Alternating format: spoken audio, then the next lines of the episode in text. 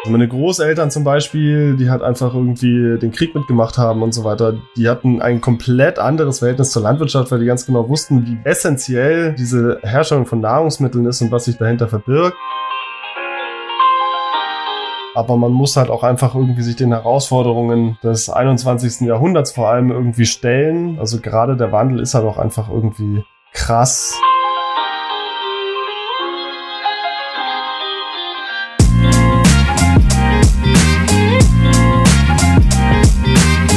Wir sind Peter, Agrarbetriebswirt und Thorsten, Mediendesigner und das ist Farmcast, der Landwirtschaftspodcast. Seit 2017 produzieren wir dieses Format mit dem Ziel, die Landwirtschaft allen näher zu bringen und dabei nicht zu vergessen, dass die Landwirtschaft im ständigen Wandel steckt. Es geht ums Überleben der kleinen traditionellen Höfe und die Zukunft unserer Nahrungsmittel. Denn eines ist klar, die Landwirtschaft geht uns alle an. Werde Teil dieses Formats als Gast mit deiner Story oder einfach über einen Kommentar als Text oder im Audioformat. Schreib uns dazu einfach auf info@farmcast.de. Nach einer kleinen Pause, die doch ein bisschen länger geworden ist, äh, ähm, als wir vielleicht selber gedacht haben, sind wir wieder zurück äh, mit einer neuen Folge natürlich. Ich bin der Thorsten und ja, hier ist der Peter. Schön, dass du wieder dabei bist. Ja, schön, dass ich auch wieder da bin. Ähm, und an der Stelle möchte ich auch mal klarstellen, den Farmcast äh, gibt's noch und wird es auch weiterhin noch geben. Wir haben jetzt nicht uns entschieden, einfach mal stillschweigend aufzuhören. Und falls es den Farmcast irgendwann mal nicht mehr geben sollte, werden wir auf jeden Fall mit einem großen Knall gehen. Und solange es den großen Knall nicht gibt, ja, werden wir auch von uns hören lassen, auch wenn es momentan ja, etwas unregelmäßiger war, beziehungsweise ein bisschen längere Pause war und mit Sicherheit auch in den nächsten ein, zwei oder vier Wochen auch sein kann, dass es einfach nicht so viele Folgen gibt, wie, wie es normal gibt. Mhm. Aber es kommen auch wieder andere Zeiten. Genau, wo ihr dann äh, gar nicht mehr hinterherkommt äh, zum, zum Herrn vom Formcast. Genau, hat einfach, kann man der schlimmer sagen, einfach private Gründe, die es einfach momentan nicht anders zulassen. Ähm, genau. Ja, aber wir wollen ja hier nicht irgendwie in einem sentimentalen Tiefpunkt äh, ja, uns verlieren. Ja, genau. Sondern wir wollen ja äh, weiterhin so viel Spaß am Farmcast haben, wie wir bisher auch hatten. Und es ist ja nicht schlimm, wenn wir ja mal ein bisschen weniger von uns hören lassen. Deswegen, ja. Werden die Folgen ja auch nicht kürzer. genau. Deswegen sollen auch die Folgen nicht kürzer werden. Und wir sollen ja, wollen ja weiterhin bei der Aufnahme und beim Zuhören auch so viel Spaß haben. Ja, genau, dem habe ich nichts hinzuzufügen. Werbung. Eine Landwirtschaft zu betreiben ist eine der schönsten und erfüllendsten Tätigkeiten überhaupt. Aber auch eine der aufwendigsten. Man ist 365 Tage im Jahr rund um die Uhr beschäftigt. Und Hand aufs Herz. Am liebsten sind Landwirte einfach draußen bei den Tieren oder auf dem Feld. Bei der Büroarbeit und im Einkaufsmanagement darf man sich daher ruhig helfen lassen. Und wenn du neben deinem Betrieb dann sogar noch Tätigkeiten hast, denen du dich widmen möchtest oder Hobbys und Familie hast, die nicht zu kurz kommen sollen, dann probier doch mal den Service von Agrando Pro aus. Da kannst du die Recherche und den Vergleich von Betriebsmitteln in gute Hände geben. Die schauen für dich, was es passendes in deiner Region bei welchem Händler gibt und stellen dir alles übersichtlich zusammen. Natürlich entscheidest am Ende immer du, was du kaufen möchtest. Aber auf dem Weg zur Entscheidung kannst du dir eine Menge Zeit sparen. Und unterm Strich auch einiges an Geld, weil der Einkauf viel vorausschauender geplant wird. Sieh es dir doch einfach mal an. In unseren Shownotes haben wir alles verlinkt. Es gibt sogar einen tollen Rabatt für euch, sodass sich das Testen im ersten Jahr richtig lohnt. Und wenn du uns auch ein bisschen unterstützen möchtest, dann buchst du Agrando Pro über diesen Link. Dann bekommen wir von unserem Sponsor Agrando ein kleines Dankeschön dafür. So, das war's auch schon und jetzt geht's weiter mit unserem Gast.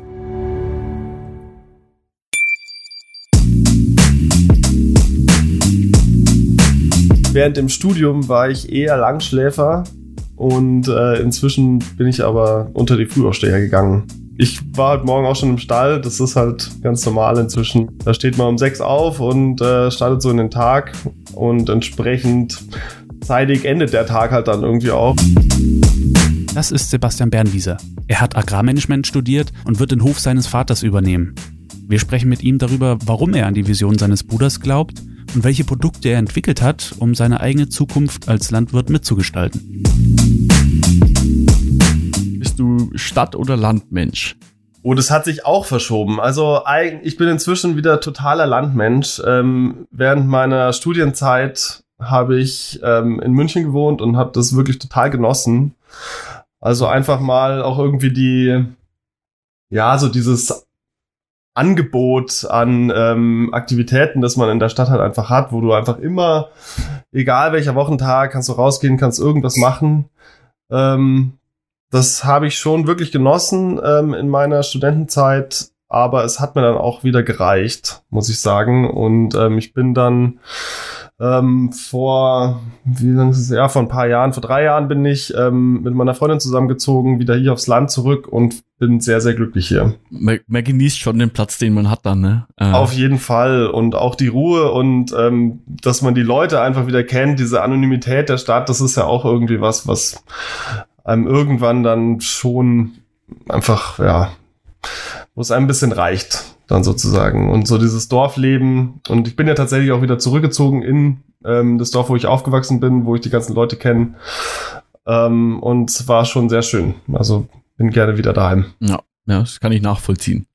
ist auch oft eine Diskussion, die Thorsten und ich auch öfters mal, mal führen, weil ja, er in der Stadt wohnt, ich auf dem Land und ich, er sieht halt immer, welche Möglichkeiten das man am Land dann auch hat vom Platz her. Natürlich jetzt hast du ja auch, wenn man so einen Betrieb hat, äh, da hat man halt doch mal äh, auch mal ein Gebäude frei, da kann man auch mal was unterstellen, ohne dass man immer diesen, diesen Stress hat und er hat halt seine Wohnung und, und ja, da ist dann gar nicht so einfach immer, Thorsten. Ja. Ne? Eigentlich will ich wieder aufs Land. Man merkt halt einfach der, wirklich den Unterschied. Also gerade jetzt in dieser Corona-Zeit ähm, werde ich natürlich auch extrem beneidet. Also meine ganzen ähm, Freunde, die noch in der Stadt wohnen, ähm, die dann halt einfach auf ihrer 60 Quadratmeter Wohnung eingesperrt sind, sozusagen ohne Balkon, da fällt ja halt die Decke auf den Kopf und mhm. ich gehe halt hier zur Tür raus und stehe in der Natur, ähm, lauf zwei Minuten, bin im Wald das hat natürlich einfach schon äh, wirklich einiges für sich, ja. Das auf jeden Fall. Ja. Ja, genau. Wir sind eigentlich, ihr sitzt nicht in Bayern, gell? Ihr sitzt doch, doch, doch, doch, Franken. Also, also eigentlich nicht in Bayern. ja, genau. Die Grenze von Bayern geht um uns rum, also eigentlich sind wir schon so lokal, aber es sind halt in Franken. So wie dieses kleine gallische Dorf, oder? So ungefähr, ja.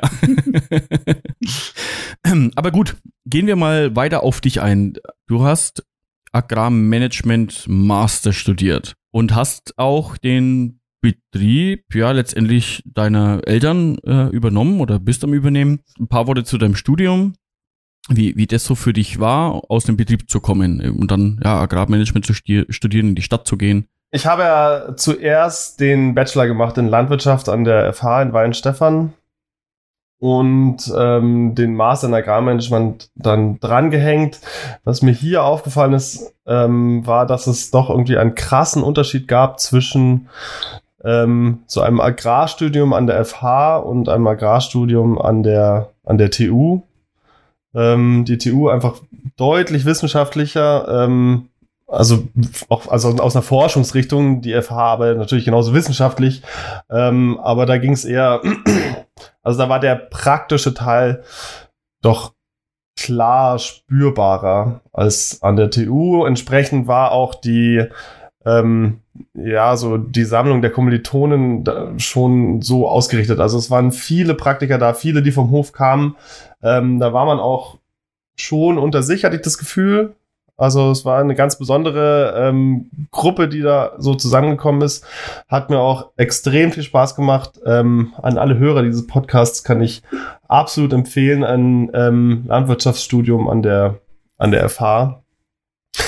Ähm, mir hat es dann nicht ganz gereicht. Ähm, ich wollte noch ja, mich tatsächlich einfach auf dem Agrarsektor ein bisschen weiterbilden. Ich habe mir auch gedacht, äh, so eine Betriebsübernahme in heutigen Zeiten ist schon auch einfach mit mehr ähm, Anforderungen verbunden, als es vor einer Generation oder vor zwei Generationen vielleicht mal der Fall war.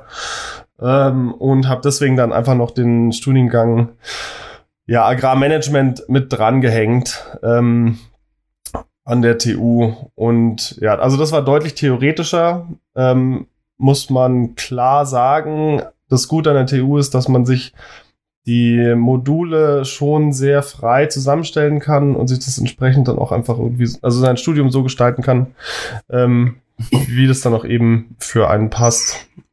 Und genau, also in der Kombination, ähm, in der Kombination fand ich das für mich ähm, extrem gut. Mhm. Und jetzt, jetzt hast du ja angesprochen, TU ist sehr wissenschaftlich, so hört sich ja das auch an. Agrarmanagement ist für mich schon sehr theoretischer, ähm, ja. sehr theoretisches Fach. Ja. Und jetzt bist du aber trotzdem ja daheim auf dem Hof. Wie, wie siehst du jetzt vielleicht im Vergleich auch zu deinen, deinen Kollegen, Berufskollegen in der Landwirtschaft, auch vielleicht deinen Hof, siehst du das anders? Gehst du manche Dinge anders an? Schaust du anders drauf, gerade mit diesem Managementblick, den du hast? Ja, ähm, also das Gefühl habe ich schon ganz deutlich. Gerade, also die, die wissenschaftliche Komponente und das Hintergrundwissen, das einem da vermittelt wird, ähm, weitet natürlich schon einfach äh, in gewisser Weise den Blick ähm, auf Dinge. Wir haben Tiere zu Hause, gerade was irgendwie Tiermedizin, Herdenmanagement, ähm, Tierfütterung und sowas angeht, äh, bekommt man einfach äh, extrem viel Wissen vermittelt, ähm, was man zu Hause dann auch einfach ja gut einsetzen kann. Und ähm, ich habe dann schon das Gefühl, dass man einfach so in der Art und Weise, wie man an Lösungen oder wie man an Probleme rangeht, ein breiteres Blickfeld hat, was einem auf jeden Fall ähm, auf jeden Fall nützt. Ähm, generell ist es auch für so von einer betriebswirtschaftlichen Komponente her also gut, ich kann es jetzt schlecht vergleichen mit jemandem, der äh, nicht studiert hat, wie der seinen Betrieb ähm, sieht, aber ähm, also gerade so wichtige Sachen wie ähm, ja, Betriebsmanagement, Investitionsthematiken, ähm, generell wirtschaftlicher Erfolg äh, war schon einfach auch ein Schwerpunkt und ähm, entsprechend bist du dann auch einfach, also siehst du die Herausforderungen, denen du gegenüberstehst, vielleicht doch einfach, äh, siehst du die ein bisschen anders. Kann man sagen, dass äh, das Studium auch ähm, mehr so, wie soll ich sagen, datenbasiert ist? Anstelle jetzt so, so praktisch? Ja, also das TU-Studium, das kann man auf jeden Fall so sagen. Das TU-Studium ist sehr breit aufgestellt, habe ich das Gefühl. Versuchen die auf jeden Fall ein deutlich breiteres Blickfeld zu vermitteln auf das ganze ja, Feld Landwirtschaft, als das an der FH vielleicht der Fall ist. Also an der FH war es schon sehr ähm, einfach auf die bayerische Landwirtschaft ähm, fokussiert, vorherrschende Kulturen, vorherrschende äh, Tierhaltungsformen und da lag ein ganz klarer Fokus drauf und an der TU war das wirklich breit gefächert. Da gab es dann ähm, bei Fächern wie Stoffstrommanagement oder sowas, was ja auch, also gerade heutzutage ähm, mit dieser Düngeverordnung ein extrem wichtiger Punkt ist. Da ist man dann bis nach China gegangen und hat sich angeschaut, wie äh, die chinesischen Bauern im Hinterland denn so das Stoffstrommanagement machen. Aber ja, also das nur so als, als Beispiel, wie, äh, wie breit es dann eigentlich aufgestellt ist und was einem da auch versucht wird zu vermitteln. Warst du dann selbst in China? Leider nein, nein. In, äh, in China war ich nicht. Ich bin viel gereist während meiner Studentenzeit. Auch in Ost also ich war auch viel in Australien, ähm, habe auch auf ähm, viel auf australischen Betrieben gearbeitet. Mhm. Ähm, nach China habe ich es leider nicht geschafft. Ich denke schon, das, das ist auch so ähm, interessant halt zu sehen, wie, wie auf, in anderen Teilen auf der Welt die Landwirtschaft funktioniert, gerade auch Australien. Ich kenne das eben auch von Berufskollegen, die mit mir in, dann eben in den, den weiterführenden Schulen irgendwie waren, die halt vorher auch schon ein Auslandspraktikum hatten. Mhm. Und dann, wenn man dann die deutsche Landwirtschaft im Vergleich sieht, wenn man in Australien auf einer Weizenfarm war mit zehntausenden Hektars und schaut sich dann zu Hause seinen Betrieb, ja, in deinem Fall Nähe München an oder in meinem Fall ja auch in Bayern, was im Verhältnis äh, ja, ich glaube, kleinstrukturiert ist da schon, schon nicht mehr das richtige Wort, weil das ist ja Mikrostrukturen eigentlich im Verhältnis dann schon. Ich meine, ich habe hab die Erfahrung leider nicht gehabt, aber da du ja im, in, im Ausland warst, da hat man auf das Heimische einen ganz anderen Blick, würde ich jetzt mal sagen, oder? Da, da denkt man sich, okay, irgendwie die deutsche Landwirtschaft, hm, naja, also im Vergleich zur Welt sind wir nur ein kleines Licht. Total. Also da wird einem das auch bewusst, was für Herausforderungen du eigentlich als kleiner Landwirt hast, ähm, um in so einer globalen Wirtschaft auch irgendwie bestehen zu können. Also in Australien, da, ähm, die hatten Schläge, die waren fünfmal so groß wie mein ganzer Betrieb. Wenn du dir vorstellst, also ich meine, klar, die haben ähm, schlechtere Bodenwerte und ähm, holen jetzt sicherlich nicht das gleiche runter wie ein Landwirt im Gäuboden, aber trotzdem, wenn du halt 15, 20.000 Hektar bewirtschaftest, dann ist der Grenznutzen dann trotzdem irgendwie ganz nett. Ja, also wir sind halt auf einem Weltmarkt und wenn du als kleiner bayerischer Landwirt und bei uns ist es ja irgendwie nochmal besonders, weil wir eigentlich recht typisch für die Region kaum Ackerfläche haben. Wir haben drei Viertel unserer äh, Fläche ist Grünland, was ja dann nochmal schwieriger ist, da irgendwie was rauszuholen. Das musst du dann irgendwie veredeln. Äh, wird dir das dann schon bewusst, wie hoch der Druck eigentlich ist? dass du da wirtschaftlich arbeiten kannst einfach und dem Ganzen irgendwie eine Zukunftsperspektive abbringst. Das finde ich ein interessanter Punkt. Zukunftsperspektive. Dein Bruder hat ja mit seinem besten Kumpel ja ein Startup gegründet. Mhm. Kannst du da ein bisschen mehr erzählen? Weil ich meine, du, du hast ja einen Hof, aber was ver verbindet dich vielleicht mit dieser Vision von deinem Bruder? Worum geht's da? Ja, also ich kenne natürlich Jonathans Agrando Vision und seine Arbeit an diesem äh, an diesem Startup und an diesem Thema schon länger. Die Idee wurde ja auch geboren, bevor ich dazugekommen bin. Ich habe ihn da natürlich auch immer stetig äh, mehr oder weniger begleitet sozusagen. Ähm, ich war damals noch mitten im Studium und auch wenn der Jonathan genauso wie ich auf dem Hof aufgewachsen ist und hier mit einem entsprechenden Grundwissen ausgestattet ist, ähm, haben wir einfach schon gemerkt, dass der, also ist, sind so Thematiken wie der Agrarhandel halt einfach schon hochkomplex ähm, und wenn es dann um fachliche Themen ging, hat er mich eigentlich eh schon immer konsultiert und ähm, ähm, hat mich gebeten, ihn zu unterstützen. Er hat mir dann angeboten, dass ich mit einsteige Anfang 2017 und ich fand das, also mich hat das sehr gefreut, dass er mich äh, hier mit an Bord haben will, weil ich einfach das Potenzial gesehen habe, in dieser Herausforderung, diesen ganzen Agrarhandel ähm, zu digitalisieren und vor allem auch irgendwie das Potenzial ja für die Landwirte selbst ähm, da einen Mehrwert rauszuholen und jetzt also eigentlich gar nicht mal so für die Landwirte selbst, sondern also generell für diese Branche, äh, seien es jetzt die Landwirte oder auch die, die Agrarhändler, die ja einfach unter diesem wachsenden wirtschaftlichen Druck äh, in so einem Weltmarkt äh, hatte ich immer so ein bisschen das Gefühl, dass ähm, die nicht so richtig hinterherkommen, dass es einfach schwierig ist, dass hier Lösungen gebraucht werden, um einfach ja diese Branche zukunftsfähig zu halten sozusagen. Also ich stelle mir das schon irgendwie cool vor, ja, cool, mein Bruder hat so ein Start-up und man sieht ja, es wächst. Die Mitarbeiter verdoppeln sich ja jedes Jahr, kann man ja eigentlich schon fast sagen. Also ich habe mir mal die Webseite angeschaut, die Mitarbeiter, da schlackerst du schon ganz schön mit den Ohren, also wie viele Leute da mittlerweile dabei sind. Ähm, wie ist das für dich so als, als Bruder, das so mitzuerleben? Einerseits natürlich so ein technisches Start-up, vor allen Dingen auch mit dabei zu sein, das zu sehen. Also für mich ist das irre spannend. Das äh, muss ich total sagen. Und mir macht es auch mega Spaß, in diesem Startup zu arbeiten und ähm, das voranzutreiben und das vor allem auch irgendwie wachsen zu sehen. Also es ist eine wirklich äh, ganz besondere Erfahrung und ich muss schon ähm, hier meinem Bruder, der das ja als Geschäftsführer auch leitet, ähm, schon ein Lob aussprechen, dass ich finde, dass er das wirklich ganz toll macht. Es ist auch einfach also mögen manche vielleicht etwas äh, besonders finden, dass ich mit meinem, also dass man mit seinem Bruder zusammen sowas macht. Das könnte jetzt vielleicht irgendwie auch nicht jeder. Ähm, wir haben aber ein super gutes Verhältnis und es, obwohl es inzwischen irgendwie so groß geworden ist, ähm, vermittelt es mir trotzdem ja so ein familiäres Umfeld, in dem ich mega gern arbeite. Was sind denn deine Aufgaben? Da haben wir jetzt gar nicht, sind wir gar nicht drauf eingegangen. Du arbeitest da, hast du gesagt, aber genau, was, was magst du eigentlich? Ich dachte, du bist am Hof.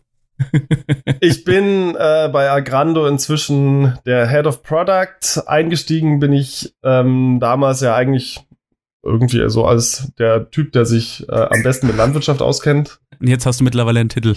Und jetzt habe ich es geschafft zu einem Titel, ja, genau. Ich bin, ich hatte schon einige Titel. Ähm, am Anfang, ah, das war schön es war wirklich eigentlich schön, das mal mitzumachen, wenn man so eine Firma gründet und eigentlich überhaupt keine Ahnung hat, was, was man hier eigentlich macht, ähm, dann ist das allererste, was man natürlich tut, sich erstmal irgendwelche, ähm, irgendwelche C-Levels äh, zuzuweisen. Und ähm, der Jonathan war natürlich äh, CEO und der Jonas, sein Mitgründer, war CTO. Und dann kam ich dazu und sagte, ja, okay, was willst denn du so sein? Und so, ja, keine Ahnung, was gibt's denn? Ja, Chief Strategy Officer wäre doch frei. Ja, okay, nehme ich das. Und dann hatten wir noch einen Chief Operating Officer und äh, also irgendwo habe ich auch noch so Visitenkarten rumfliegen, die wir dann äh, verteilt haben auf irgendwelchen Messen, ähm, wo wir Agrando präsentiert haben. Und ich kam mir natürlich total toll vor. Und im Nachhinein denke ich mir einfach so, Alter. Ja, wer käme sich da nicht toll vor? Ne? ja, eben. Ja, ja. Das, also steigst direkt ganz oben ein. Ähm, schon äh, ja, alles richtig gemacht. Ähm, ja, mit der Zeit hat sich dann aber natürlich schon so ein bisschen rausgestellt, dass da ein bisschen mehr dahinter steckt, hinter so einem Titel äh, und dass das vielleicht so keinen Sinn macht.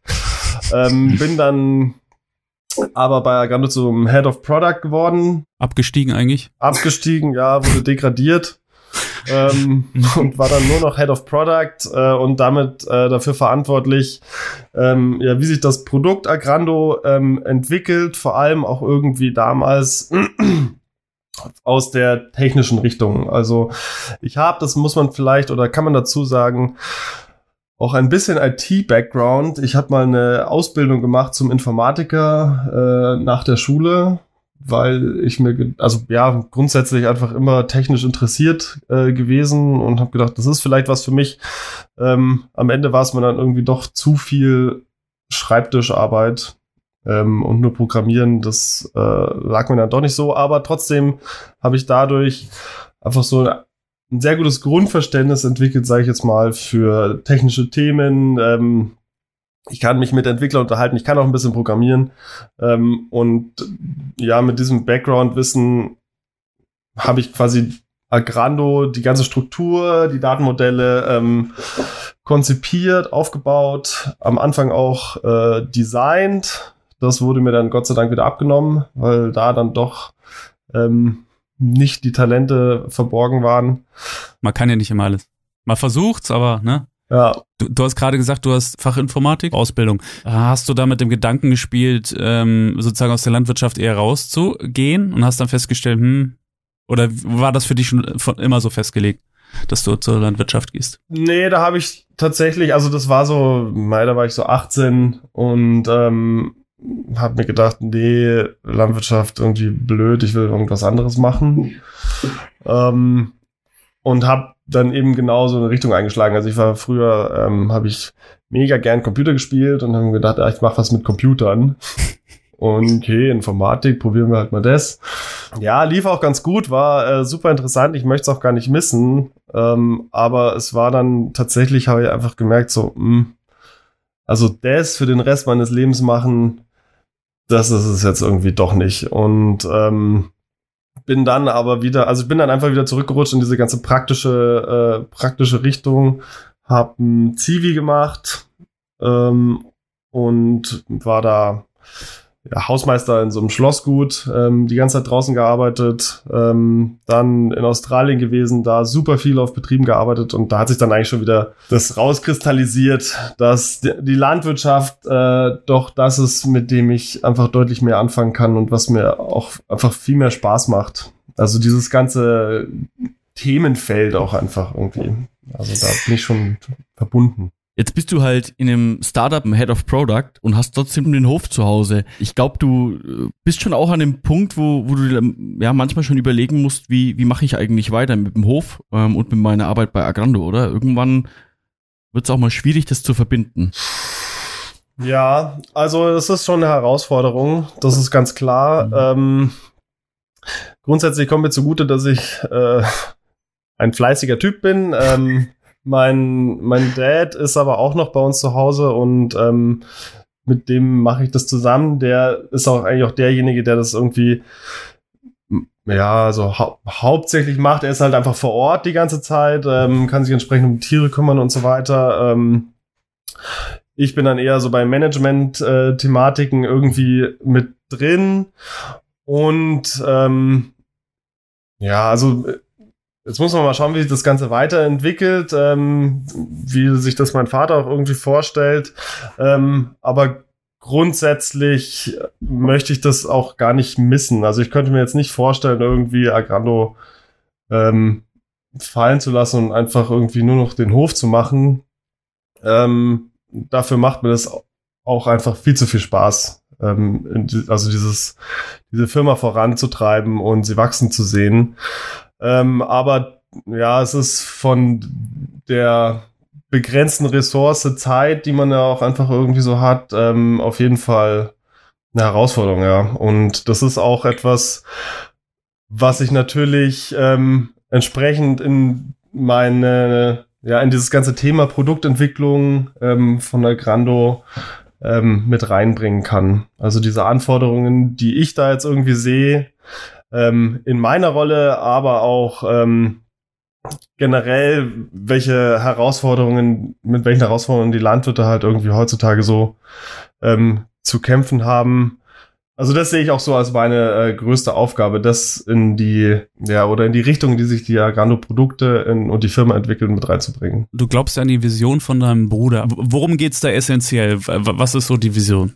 Also die Vision von Agrando ist es, dass wir diese gesamte Branche dabei unterstützen, ähm, den Schritt zu tun in das digitale Zeitalter ihnen dabei auch irgendwie helfen, die Vorteile, ähm, die so eine Digitalisierung mit sich bringt, ähm, für sich zu nutzen.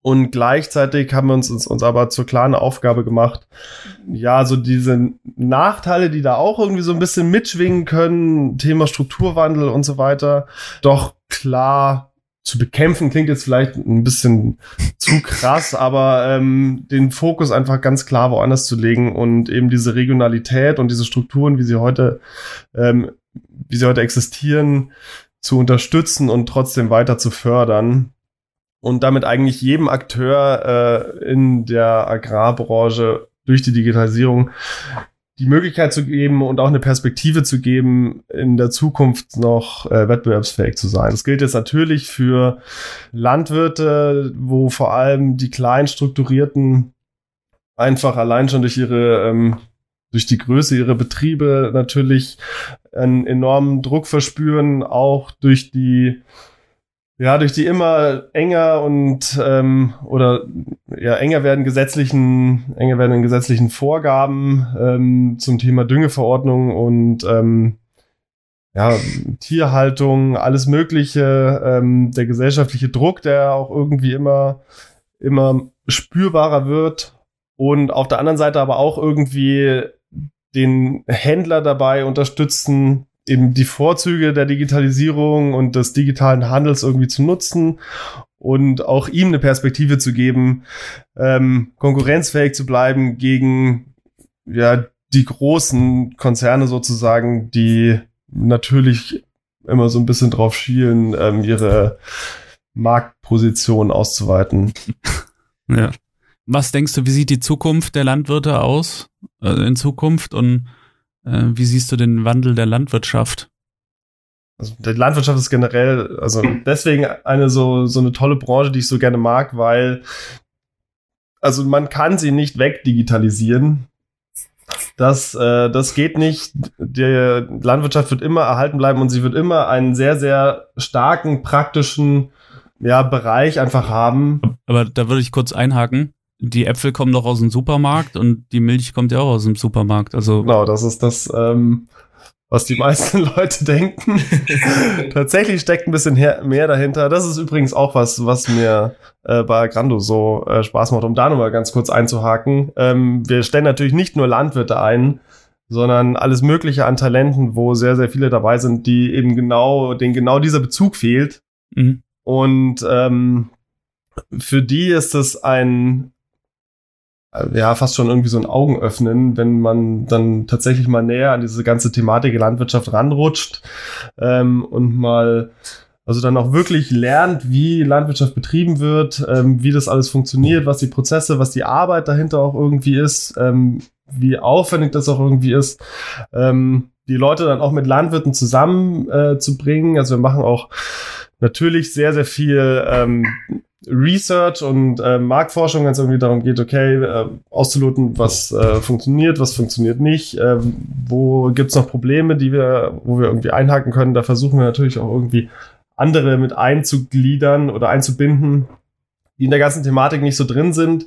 Ähm, und sie lernen sehr, sehr viel und mir macht es total Spaß, das so zu erleben, wie ähm, ja, wie so diese Distanz sich einfach verringert zu diesem ganzen Thema Landwirtschaft, äh, Lebensmittelerzeugung, eigentlich so ja, Sicherung von Grundbedürfnissen, ähm, die viele inzwischen einfach schon so als ganz normal so abtun. Aber es ist ja gut, dass man so ein bisschen die Ansichten, wie du ja gerade gesagt hast, ändern kann dadurch. Ne? Und ich finde es auch super Konzept eigentlich, ne, wie du gesagt hast, welche, die eigentlich nicht so den Bezug zur Landwirtschaft haben, mit denen zusammenzubringen, die aus der Landwirtschaft kommen. Und das ist äh, eigentlich ja gesellschaftlich ein e echt gutes Konzept innerhalb der Firma jetzt. Ne? Schön wäre es, wenn es allgemein in Deutschland so wäre oder allgemein auf der Welt. Ne? Ja, also du hast mich ja gefragt, wo so die Herausforderungen sind der Landwirte und da sehe ich tatsächlich auch eine klare Herausforderung einfach ähm, in der Kommunikation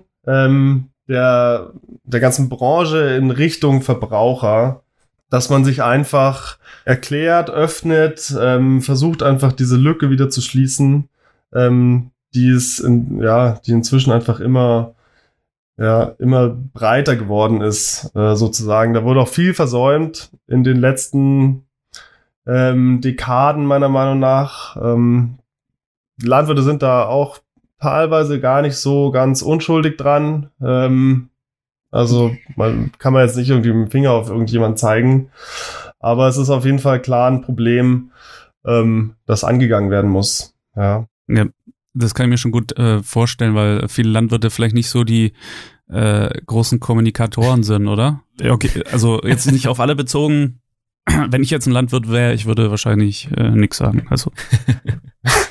ja. Ja, also ich meine, es kommt immer so ein bisschen drauf an, wie die Leute halt auch irgendwie ja, sich selbst sehen und die anderen sehen und äh, es wird immer viel geschimpft. Das ist ja auch was, mhm. was in der äh, Landwirtschaft ähm, schon auch vorkommt, dass geschimpft wird. ähm, und ja, es wird immer mit den Fingern gezeigt, äh, die Landwirte schimpfen auf die Verbraucher, die Verbraucher äh, schimpfen auf die Landwirte. Es gibt viel zu viel Unwahrheiten, die da irgendwie so rumgeistern. Populismus ist da auch irgendwie so ein Riesenproblem, wo ich mich die ganze Zeit drüber aufregen könnte. Und Querdenken, ne, und sowas. Ja, ja, ja, ja, ganz genau, ganz genau. Was ich aber an der Stelle ähm, spannend finde, ist, hm, du hast vorhin gesagt, ja, man, man, kann eigentlich nicht auf einen zeigen, das, das, das sehe ich schon auch so, aber was, was mir da, dazu so einfällt, ist, dass, so sehe ich das zumindest in meiner Vergangenheit und in meiner Ausbildung, äh, die ich hinter mir habe, jetzt auch die Arbeit auf dem Betrieb, und wenn ich auch meine, ich sag mal, meine Berufskollegen auch anschaue, ne, man hat ja dann doch immer, geht hier mit Sicherheit ähnlich, so eine Gruppe, in der man sich bewegt, mit denen es mich austauscht, bei dir wahrscheinlich aus dem Studium, wo noch einfach ein bisschen so die, die Austausch, der Austausch halt da ist. Und was ich eigentlich interessant finde, ist, dass die, dass wir allgemein in der Landwirtschaft sehr äh, politisch gelenkt sind grundsätzlich, ja, weil letztendlich die Ausbildung, die du als, als junger Landwirt hast, ist ja sehr, ja doch eigentlich schon irgendwo von oben herab äh, ein Stück weit vorgegeben. Also da wird ja das gelehrt, was letztendlich äh, irgendwo die Politik mit der Landwirtschaft irgendwo hingeben. So, so müsste es man eigentlich denken, dass es so ist, sagen wir mal so. Ja, aber also es ist schon so, wir sind sehr politisch gelenkt, ist so, merkt man, Thema Düngeverordnung und so weiter. Aber letztendlich ist trotzdem ähm, der, der Konflikt, der ausgefochten wird, ist trotzdem zwischen dem Verbraucher und dem Landwirt eigentlich direkt. Ja, da wird eigentlich diese Instanz Politik ziemlich außen vor gelassen, obwohl ich will natürlich jetzt nicht mich als Landwirt nicht aus der aus der Schuld jetzt da ziehen, ähm, aber ich finde, da gehört einfach eine, eine, die Instanz, ähm, ja, was die Regierung tut, einfach noch dazu. Aber trotzdem wird halt von vom Verbraucher direkt auf den Landwirt oft und auch in die andere Richtung aber man hat halt diese Ebene, die lenkt, äh, lässt man halt oft leider aus in der Diskussion. Ja, also ich habe das Gefühl, weil generell, was dieses diese Politisierung das ganze äh, der ganzen äh, Thematik Landwirtschaft, äh, wo die so herkommt, ja, also meine eigene Theorie ist die, ähm, dass die Leute halt einfach so als so normal ansehen, dass irgendwie alles so in, in, im Überfluss gibt ähm, und äh, deswegen so der Bezug komplett verloren geht. Also das ist ja auch irgendwie inzwischen schon relativ ähm, relativ klar. Ähm, aber meine, also meine Großeltern zum Beispiel, die halt einfach irgendwie den Krieg mitgemacht haben und so weiter, die hatten ein komplett anderes Verhältnis zur Landwirtschaft, weil die ganz genau wussten, wie wie es essentiell ähm, diese Herstellung von Nahrungsmitteln ist und was sich dahinter verbirgt. Und das ist immer weniger geworden. Ich meine, die konnten das dann noch an ihre, an meine Eltern weitergeben, ähm, aber da wurde es schon weniger und so die Generation, die jetzt irgendwie so ranwachsen, da ist ähm, ja, also da ist die Diskrepanz inzwischen einfach so hoch ähm, zwischen diesen beiden Lagern, so den Erzeugern und den Verbrauchern, ähm, dass da einfach auch viel ähm, also es ist viel Wissen, viel Wertschätzung verloren gegangen ähm, und entsprechend dann auch irgendwie so die Einstellung dem Ganzen gegenüber. Und jetzt haben wir natürlich äh, heutzutage mit dieser Klimakrise zu kämpfen. Äh, und die Landwirtschaft ist da ein Faktor. Das ist ähm, absolut klar. Aber es wird halt dann nur noch, also es wird nur noch geschimpft, es wird nicht mehr irgendwie ähm, opti ähm, wie sagt man, also es wird nicht mehr konstruktiv ähm, diskutiert und irgendwie versucht, dass man das irgendwie, dass man da gemeinsame Lösungen ähm, findet. Äh, dann haben wir diesen ganzen, ja, so diesen Populismus und dieses, ja, dieses Reißerische, was heutzutage irgendwie immer mehr ähm, Einzug hält an den sozialen Netzwerken und so weiter und so fort. Und der gesellschaftliche Druck wird immens und ich habe das Gefühl, die Politik kann sich dem nicht mehr entziehen. Also der Druck wird so hoch, dass ich das Gefühl habe, sie müssen sich beugen. Und es gab jetzt da mehrere Themen in den vergangenen Jahren, wo ich mir wirklich gedacht habe, das kann doch nicht euer Ernst sein. Also das ist so offensichtlich, dass sich da eigentlich so nicht wirklich was dahinter verbirgt. Ähm, oder dass es einfach aus komplett falschen äh, Gründen jetzt so vorangetrieben wird, so ein Thema. Und äh, trotzdem werden dann, weil der gesellschaftliche Druck einfach so hoch ist, irgendwelche Beschlüsse gefasst, irgendwelche Gesetze erlassen, ähm, die eigentlich an der Realität komplett vorbeigehen. Und also gerade deswegen ist es halt so essentiell, dass das einfach alles wieder näher zusammenrückt. Die, die Gedanken, die du gerade gesagt hast, die kommen mir sehr bekannt vor. Also, weil ich meine, wir kommen, glaube ich, aus einer sehr, sehr ähnlichen äh, ähm, Richtung ganz einfach. Ja, wir haben einen Betriebszuhause, ähm, treiben aber beide halt auch, sag mal, außerlandwirtschaftlich doch nochmal andere Dinge und haben vielleicht auch deswegen auch manchmal einen anderen Blick oder eine andere Meinung. Aber genau das, was du gerade gesagt hast, das ist wirklich auch so, wie, wie es, glaube ich, erstens schon den meisten Landwirten auch geht. Ja, die dieses ähm, dass man nicht mehr versteht, wo soll es damit hingehen? Na, also was wird mit, mit den Zielen, die momentan da, die gefasst werden durch diese, ähm, ja, die, ich glaube, gar die Düngeverordnung ist momentan eigentlich, das kann man schon als ganz großen Faktor eigentlich feststellen aktuell. Ähm, und natürlich auch die, das Thema Tierhaltung, was, was momentan ja auch noch sehr im Fokus steht, aber ich denke, vieles kommt momentan schon über die Düngeverordnung. Ich sage ja immer, ähm, ähm, mein Vater sagt das auch immer, über die Düngeverordnung bringen sie die, die Sachen, die sie erreichen wollen, eigentlich hintenrum ähm, zum Ziel, ja, weil letztendlich musst du dir schon Gedanken machen, okay, ich halte jetzt irgendwie eine, eine größere Menge Tiere auf einer begrenzten Fläche. Letztendlich wird nicht die Tierhaltung das Problem, sondern die Düngeverordnung wird das Problem. Und genauso wie du halt gerade gesagt hast, geht's geht's halt, glaube ich, vielen Landwirten.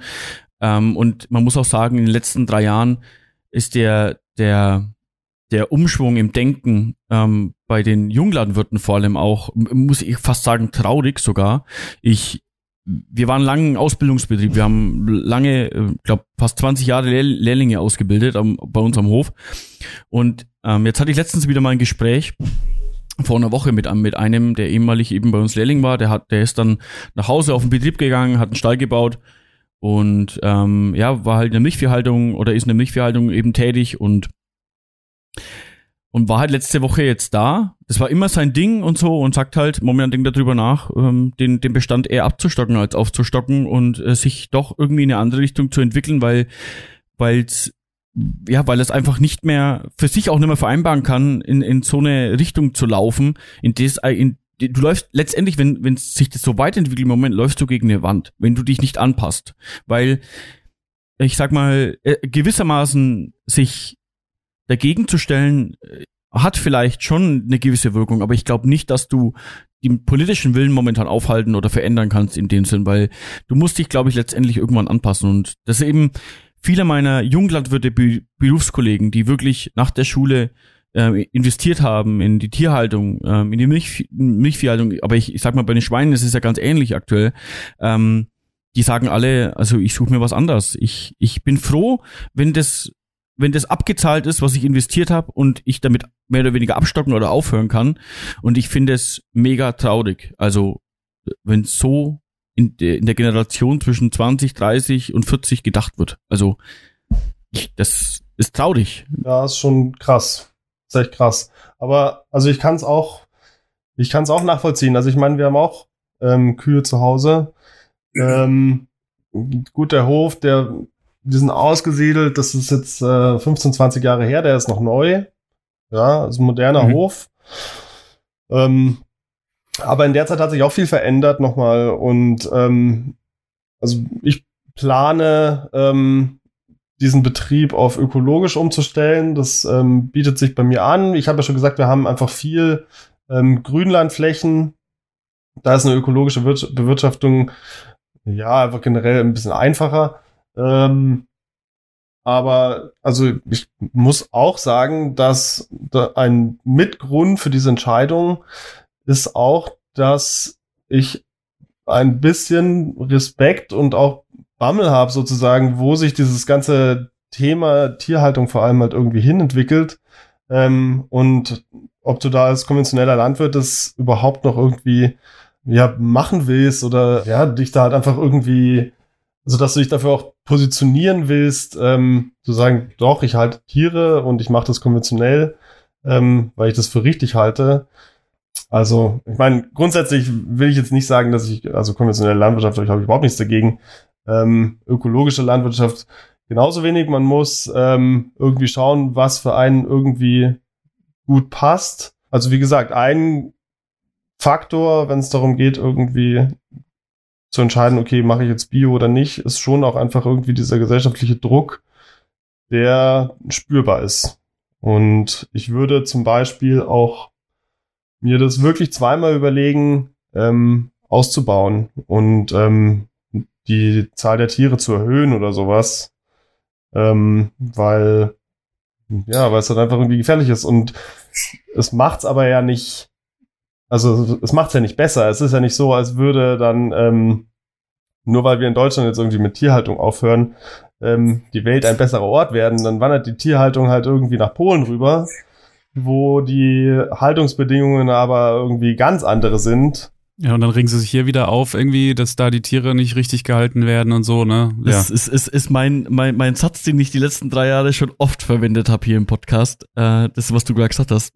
Ich hatte, ich hatte, sorry, wenn ich da nochmal ganz kurz einlink, aber zwei Sätze. Ich hatte gestern ein Gespräch mit, mm, mit eben dem Vater von, von, einem, äh, von einem befreundeten Betrieb eben hier. Und letztendlich war die, die Quintessenz, weil wir haben über das Thema wir sind eben im Biogasbereich ja auch noch tätig. Das heißt, für uns spielt der ganze Energiesektor ähm, und Klimasektor ja auch eine Rolle. Ja? Also die das Thema kommt, die Diskussion kam gestern deswegen auf, wir betreiben ja BHKWs. BHKWs müssen gewisse emissionsrechtliche ähm, ähm, Sachen einhalten und da haben wir eben drüber diskutiert und dann sind wir eben auf das Thema zum Beispiel Klimapaket gekommen. Ja? Und das ist auch ein wirtschaftlicher Hof, dann spielt natürlich das Thema Düngeverordnung was genau, was du gesagt hast, mit der Tierhaltung auch eine Rolle. Und letztendlich war so die, die Aussage oder die, die, das Ende des Gesprächs, das Fazit, dass man momentan schon ein bisschen das Gefühl hat, ich meine, ich will hier nicht schon wieder so eine reißerische, reißerische Satz sagen, weil sonst werde ich wieder mit den Kommentaren irgendwie zerlegt. Mhm, zerfetzt, ähm, ja. aber man hat schon ein bisschen das Gefühl, dass, dass die, die Probleme aus dem Land äh, ausgelagert werden. Das ist sowohl im Klimabereich, also Energiebereich das, ja, und, und auch, aber auch äh, gewissermaßen im landwirtschaftlichen Bereich. Gerade das, was du halt gerade gesagt hast. Irgendwie hat man schon ein bisschen das Gefühl, man will das in Deutschland nicht mehr, aber man, die Alternativen fehlen halt auch, ja. Im, im erneuerbaren Energiesektor sowie im, im, im landwirtschaftlichen Sektor, dass du sagst, ich habe eine Alternativmöglichkeit, die sich für mich auch interessant wird, ja. Und letztendlich ist dann das, was du gesagt hast, also für mich auch das, was vielleicht passieren könnte. Aber ich will hier keine Aussagen treffen, sonst gibt's wieder Also ich habe einen, ich hab einen Kumpel, der ist Schweinemester. Äh, ich habe jetzt schon, oder ehemaliger Kommilitone, schon länger nicht mehr mit ihm gesprochen. Weiß nicht, ob der das noch macht. Also gerade Schweinemast, also die, die haben es nicht leicht. Ja, ich habe auch keine Tiere mehr. Ja, die Gründe sind die, die bekannten, die wir gerade diskutieren letztendlich zum großen Teil. Also bei mir ist es halt, gut, wenn ich jetzt mit den Tieren aufhöre, was mir persönlich super leid tun würde, weil ich echt mega gern mit, ähm, mit Tieren arbeite. Ähm, mir macht es total Spaß. Aber ich muss mir dann auch überlegen, was mache ich dann mit dem ganzen Grünland? Also das muss ich ja auch irgendwie verwerten. Ähm, und also entweder ich baue mir eine Biogasanlage und ähm, verstrom das Ganze, wobei jetzt irgendwie, also eine hauptsächlich mit Gras betriebene Anlage ist jetzt irgendwie auch eher schwierig und ähm, die EEG-Novellen, ja. Das ist genau das ich Thema. Hätte, ja. Ich hätte die, die Lösung eigentlich dafür. Oh. Heumilch. Wird doch aus äh, Heu gemacht, oder? Also. genau. Richtig. so ist es. Ja, genau. Genau. Aber wir, wir, wir wollen noch im, im, im Thema weiterkommen. Genau. Ähm, Du hast ja schon so angesprochen, du willst ja deinen Hof eventuell in die Bio-Richtung machen. Warum muss man offene, offen für Neues sein? Auch wenn man vielleicht Angst vor Veränderung hat, weil Veränderung bringt ja immer auch natürlich was Neues mit sich und viele haben ja Angst davor. Ja, aber Veränderung, also mhm. ist ein, bringt einen ja auch weiter. Es ist ja nicht so, dass äh, Veränderung immer schlecht ist. Das ist immer ähm, eine Herausforderung, aber sie birgt ja auch äh, Chancen. Ja, der Peter hat ja auch mal so, so gesagt, also dein Studium oder so, da hat man schon gemerkt, die machen eigentlich das Alte weiter, weil sie war, war halt oft, oft was? so, ja, genau, dieser, dieser genau. Gedanke. Ich meine, den kennst du auch, äh, Sebastian, du, du bist in der gleichen Branche, die ist vor allem aus, also es gibt Höfe, ja, und ich denke, so schätze ich jetzt euch auch ein, so ist es auch bei mir gewesen.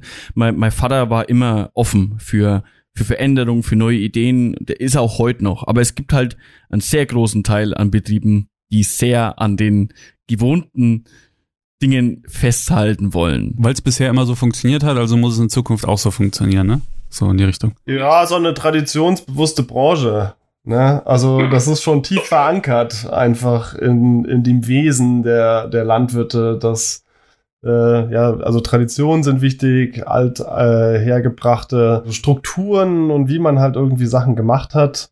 Ähm, aber man muss halt auch einfach irgendwie sich den Herausforderungen des 21. Jahrhunderts vor allem irgendwie stellen. Ähm, und also gerade der Wandel ist halt auch einfach irgendwie krass ähm, in den letzten Jahren geworden. Und also da muss man einfach, das ist meiner Meinung nach gefährlicher, einfach nichts zu tun, als ähm, sich dem halt einfach irgendwie zu stellen und zu schauen, wie man sich positionieren kann und sollte, ähm, ja, um diesen, um einen landwirtschaftlichen Betrieb ähm, weiterzuführen. Um wieder auf Agrando so ein Stück zurückzukommen, die ältere Generation, hast, kannst du aus Erfahrung sagen, dass es da viele gibt, die sagen, vielleicht offen dafür sind, weil so, weil sie vielleicht selber merken, okay, ja, ich habe jetzt meinen Hof, keine Ahnung, 50 Jahre so betrieben ähm, und ich merke aber, dass, äh, wie soll ich sagen, gesellschaftlich und so einfach das Digitale in Zukunft in, im Vordergrund steht oder so, dass du sagen kannst, ja,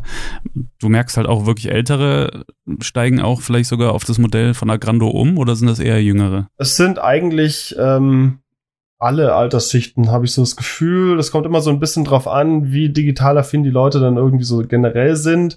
Aber inzwischen ist das Internet ja auch irgendwie bei, also mein Dad kauft auch im Internet ein und ähm, es läuft mit dem Smartphone rum, also das ist inzwischen da auch schon ganz ähm, ganz normal. Die, also wie intensiv ähm, die Leute dann eine Lösung wie Agrando nutzen, hängt einfach davon ab, wie digital affin sie selber sind. Aber wir haben ja da auch mit ähm, Lösungen wie Agrando Pro zum Beispiel ähm, ja einen Weg gefunden, wie wir eigentlich jeden irgendwie dabei unterstützen können, ähm, in dieser ganzen auf dieser Digitalisierungswelle mitzureiten sozusagen und sich da äh, die Vorteile ähm, für den eigenen für den eigenen wirtschaftlichen Erfolg äh, quasi zu sichern.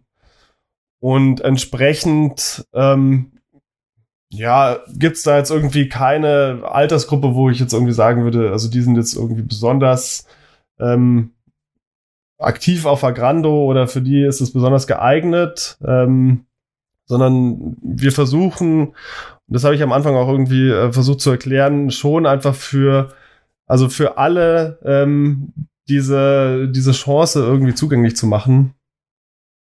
Ähm, und ähm, ja, entsprechend ist unser Portfolio auch aufgebaut. Also gerade ähm, für ja, die digital weniger affinen oder die, die auch irgendwie weniger Zeit jetzt irgendwie am Rechner verbringen oder es vor allem auch irgendwie verbringen wollen, ähm, haben wir dieses Produkt Agrano Pro entwickelt, wo ja jeder irgendwie seinen eigenen Kundenbetreuer bekommt, der sich dann einfach darum kümmert, ähm, ja, diese, ja, das Angebote einholen, Anfragen stellen, äh, Produkte recherchieren, vergleichen, ähm, bewerten, ähm, dass er das den Leuten einfach abnimmt ähm, und hier so ein, ja, eine neutrale Unterstützung quasi zur, ähm, darstellt, ähm, die die Landwirte dann halt einfach ja dabei unterstützt, hm. wirtschaftlicher und erfolgreicher zu werden. Das heißt sozusagen ältere Leute, die sich vielleicht, die vielleicht nicht so internetaffin sind, es gerne wollen, äh, sind mit Agrando Pro auf der sicheren Seite, weil sie jemanden an der Seite haben, die sie da wirklich dabei unterstützt, ähm, sozusagen das mehr oder weniger zu übernehmen, oder? Kann man das so sagen? Genau so kann man das sagen. Mhm. Also das war auch absolut unsere Intention, dass die Leute halt einfach nicht die ganze Zeit am Rechner sitzen müssen.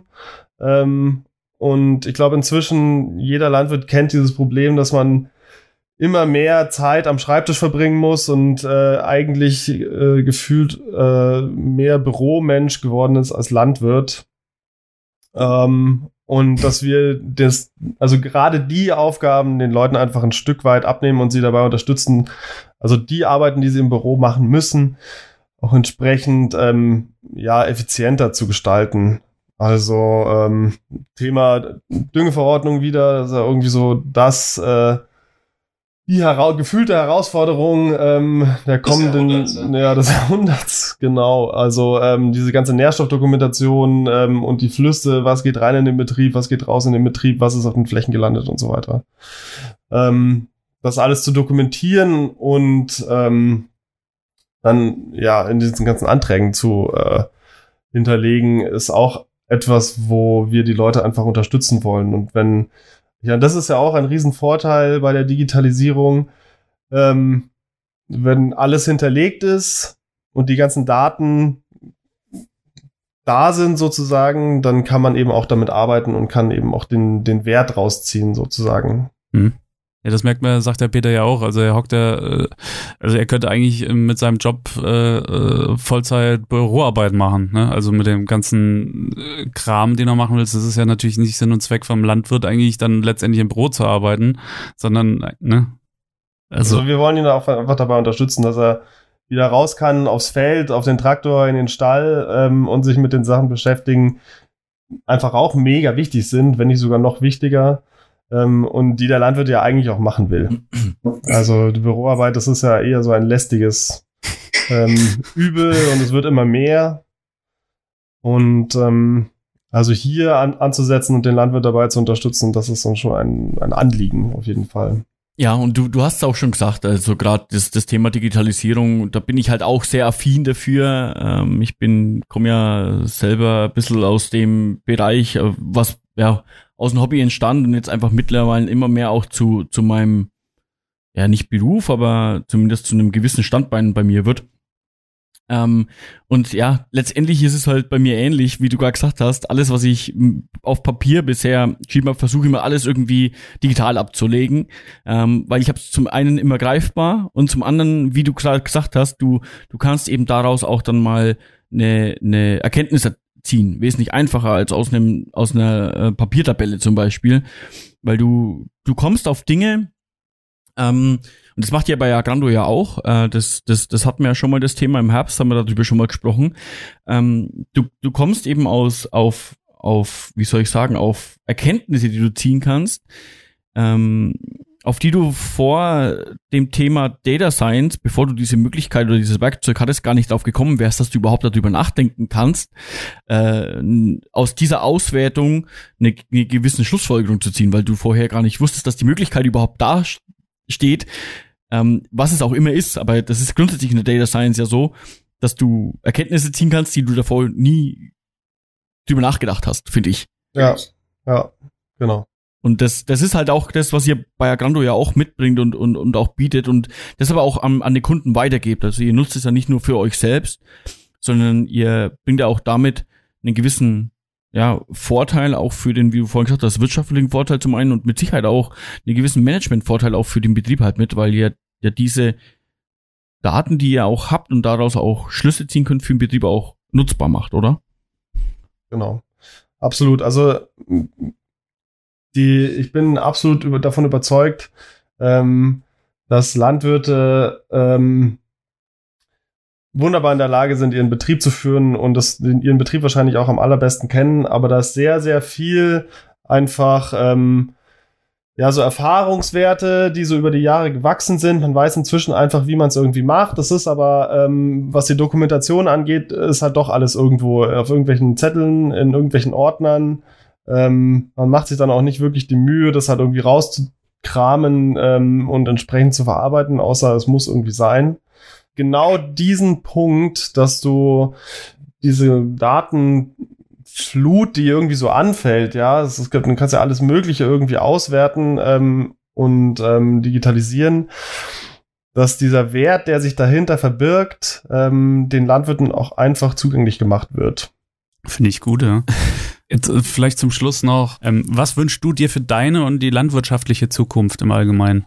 Also ich ähm, wünsche mir für die landwirtschaftliche Zukunft, also generell wünsche ich mir, dass der, der Wert der Landwirtschaft in der Gesellschaft einfach wieder einen anderen, anderen Stand erlangt und wünsche mir außerdem, dass die landwirtschaftlichen Strukturen, also die es gibt und die einfach über Jahrhunderte gewachsen sind, einfach so erhalten bleiben, wie es, wie gut es eben geht. Also ich meine, das ist natürlich immer auch so ein bisschen äh, die Frage, okay, möchte, gibt es einen Hofnachfolger, möchten die es machen? Aber das ist natürlich, also ja, die Entscheidung, einen landwirtschaftlichen Betrieb zu übernehmen und sowas weiterzuführen, ist ja eigentlich immer so an zwei Dinge gekoppelt.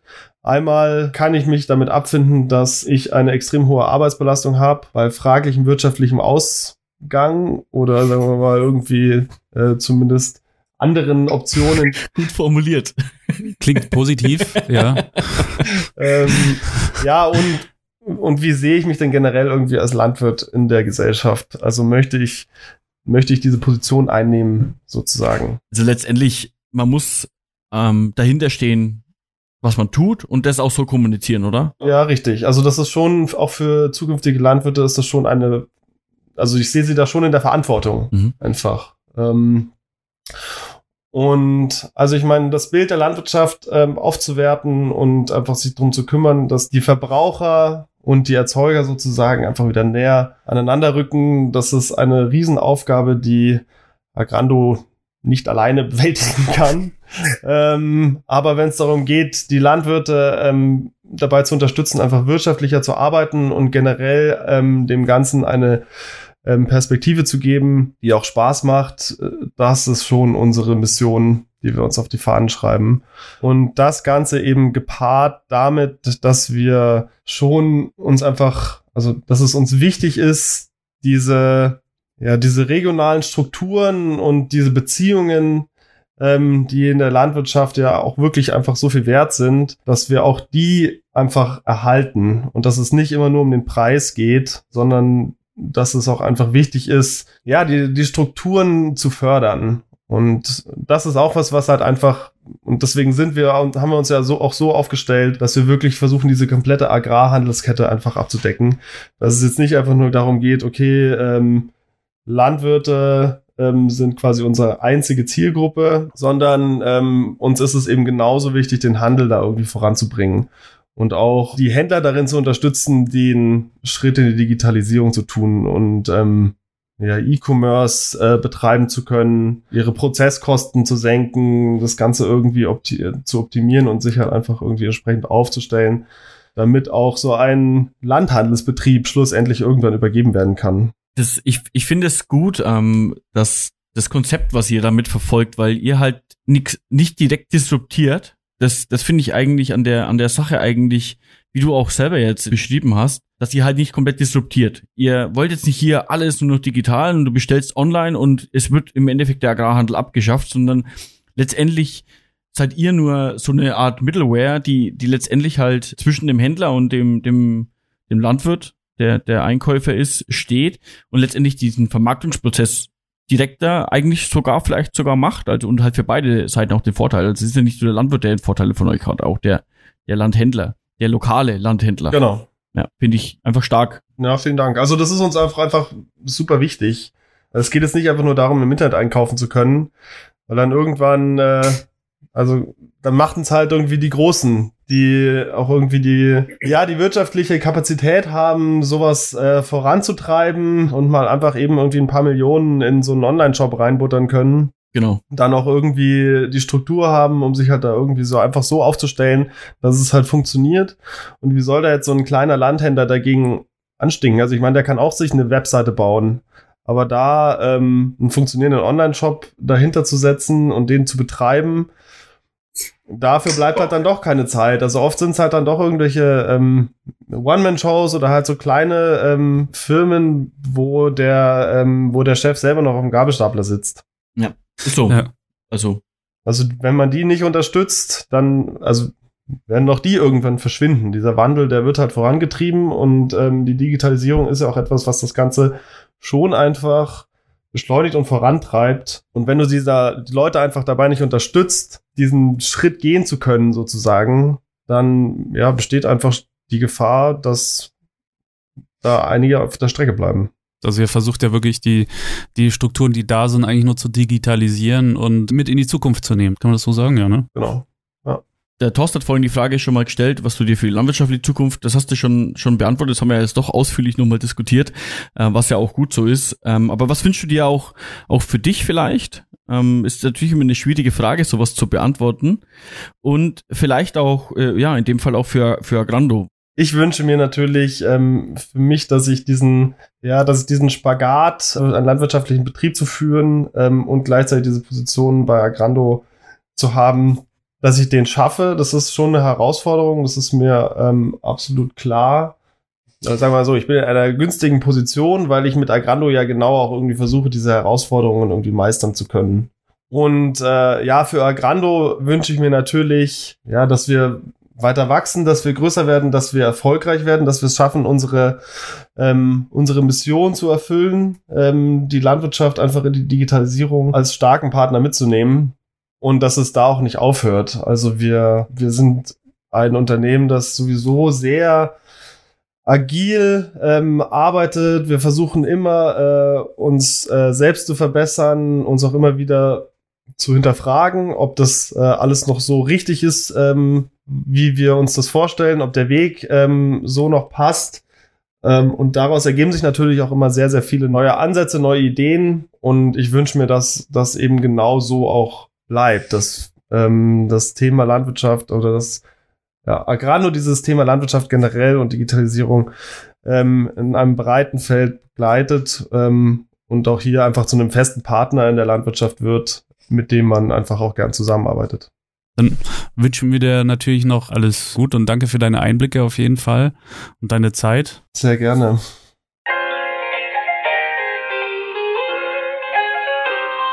Ja, war wieder ein interessantes Gespräch. An der Stelle mag ich auch wieder, wie, wie, wie es interessant ist, mit anderen Menschen zu sprechen. Also ich bin auch wieder an der Stelle eigentlich froh, dass wir unser Konzept in die Richtung umgestellt haben, weil es einfach, ja, jeder Mensch einfach seine eigene Geschichte irgendwo zu erzählen hat. Und vor allem jetzt hier an der, an der Story vom Sebastian, hier in der Story vom Sebastian merkt man auch wieder, ja, wie facettenreich die Landwirtschaft ist. Er macht halt den Spagat zwischen seinem landwirtschaftlichen Betrieb zu Hause, in, auf dem er Tiere hält, und äh, dann in einem ja, Agrar-Startup eine letztendlich eigentlich führende Rolle mit hat und seit Anfang an mit dabei ist. Und das Und- hat man auch nicht oft, ne? Einfach genau. so. Und bekommt halt trotzdem auch hin. Das finde ich mal wieder interessant, dass ja es alles so gibt. Ja. Es, äh, vielleicht ist es auch alles dem, diesem familiären Umfeld von Agrando auch irgendwie vielleicht geschuldet, dass, äh, man das auch so gewuppt kriegen kann, ne?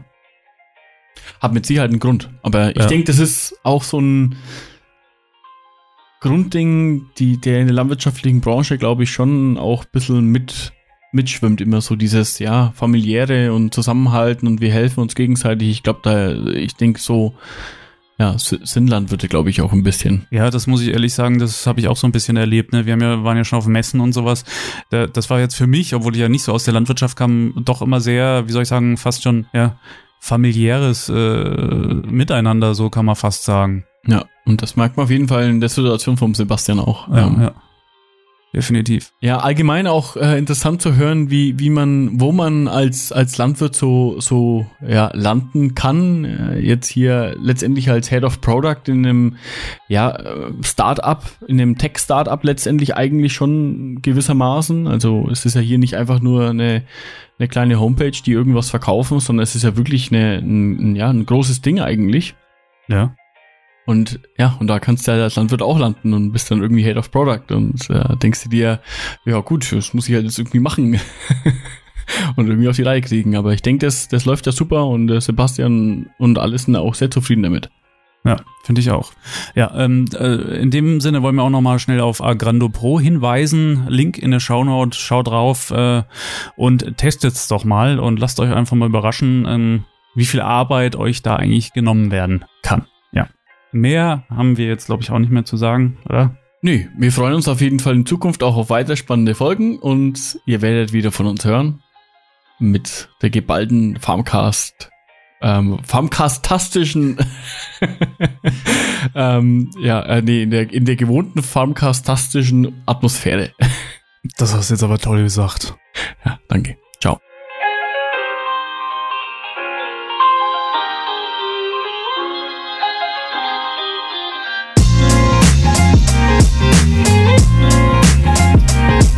Für weitere Folgen oder Infos zu dieser Episode schaut einfach in die Shownotes oder auf unsere Webseite farmcast.de. Im Social Media findest du uns zum Beispiel auf YouTube und Facebook unter Farmcast minus der Landwirtschaftspodcast. Auf Instagram farmcast-podcast oder auf Twitter farmcast podcast zusammengeschrieben. Macht's gut, wir freuen uns auf die nächste Folge mit euch.